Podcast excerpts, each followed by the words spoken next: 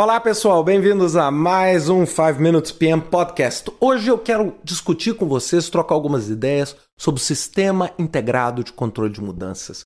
Muita gente tem um entendimento muito equivocado do conceito de sistema integrado de controle de mudanças, do conceito de mudanças, do conceito de gestão de tempo. Então vamos tentar entender o seguinte. Primeira coisa, mudança. Ou seja, a mudança muitas vezes é, talvez seja mal ensinada ou mal compreendida pelo gerente de projeto.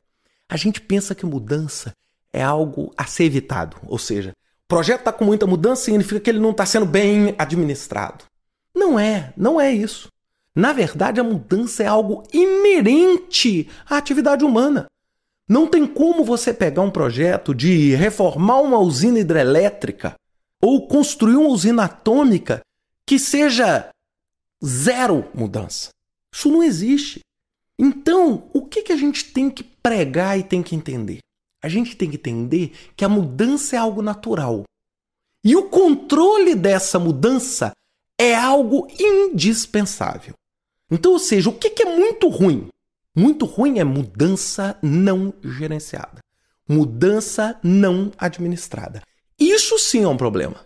Então, o sistema integrado de controle de mudanças é o quê? É algum mecanismo que você crie que permita que o caos não se instaure com relação às mudanças. E, na verdade, vamos esquecer um pouquinho a palavra integrado e vamos entender o seguinte: como é que as mudanças ocorrem? O cliente pede, é, a, o governo pede, você mesmo percebe a existência. E aí você começa a avaliar essa mudança não só no prazo do seu projeto. Muitas vezes a gente faz o que a gente chama de avaliação míope. Você chega e fala assim: ah, mas essa atividade vai atrasar o projeto.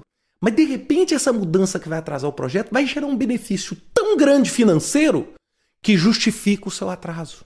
Você vai conseguir uma economia tão absurda que você consegue o quê? Viabilizar financeiramente o seu projeto apesar daquele atraso. Perceberam? Então, quando a gente começa a pensar, eu queria oferecer uma coisa para vocês. Tirando a integração quando a gente pensa nas nove áreas do PMBOK, vamos pensar nas outras oito. Todas elas precisam ter um controle e todas elas são integradas, como eu coloco nos meus livros, como formato de um quebra-cabeça. Todas. Scope influencia tempo, que influencia custo, que influencia qualidade, que influencia recursos humanos, que influencia comunicação, que influencia risco, que influencia aquisições, que influencia tudo. Ou seja, tudo influencia tudo. Então, como é que eu avalio? Então, primeiramente é o seguinte: eu tenho que ter um processo para o registro. Então, quando alguém pede uma mudança, a primeira coisa que eu vou fazer, eu vou avaliar essa mudança em cada uma dessas áreas de conhecimento. Vou falar assim: deixa eu ver o que, que o escopo vai mudar. Ótimo. Deixa eu ver qual é o impacto no tempo dessa mudança. Deixa eu ver qual o impacto financeiro dessa mudança. Deixa eu ver se vai existir algum impacto na qualidade. Deixa eu ver se vai existir um impacto no recurso humano, como por exemplo desmotivação da equipe por aquela mudança. Deixa eu ver o impacto nas comunicações. Será que ao mudar isso eu vou ter que estruturar um processo de comunicação completamente novo?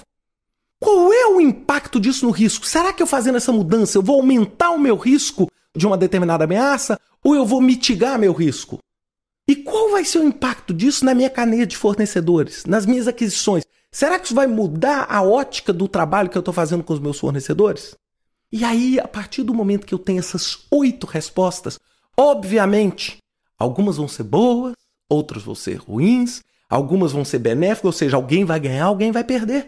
Por exemplo, um exemplo bobo aqui: seguro. Poxa, eu quero mitigar meu risco fazendo um seguro. É ótimo do ponto de vista de redução de ameaça, mas é péssimo do ponto de vista financeiro, porque você vai ter que gastar esse dinheiro para pagar. Então perceberam? De um lado você ganha, do outro lado você perde. E quem é o árbitro? O árbitro é o sistema integrado de controle de mudanças. Que é o quê? É o sistema que vai receber isso tudo vai priorizar essas mudanças, vai colocar assim, mudança de prioridade zero, que requer ação imediata. Mudança de prioridade 1 um, é aquela mudança que pode aguardar a próxima reunião do comitê de controle de mudança do projeto.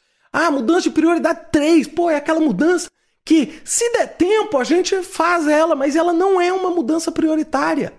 E a partir daí, nós vamos começar o quê? A ter um processo decisório. Se aceitamos ou não aquela mudança de uma forma muito mais inteligente e equacionada.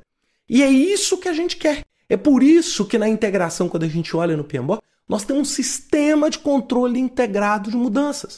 Ou seja, uma das coisas que eu mais vejo as pessoas errarem, as pessoas imaginarem que o planejamento é hermético, fechado e lacrado. Isso não existe. Isso não existe, pessoal. O sistema não é fechado, é um sistema aberto que troca, que troca matéria, que troca conhecimento com o ambiente. Então, se a gente conseguir entender isso, a gente vai entender que o importante é o controle integrado, é você entender. É igual um técnico de futebol. Tem hora que você tem que tirar o atacante para pôr um defensor. Para quê? Para ganhar o jogo, pô. Por quê? Para você assegurar que você não vai tomar um gol porque você já está com uma, uma vantagem.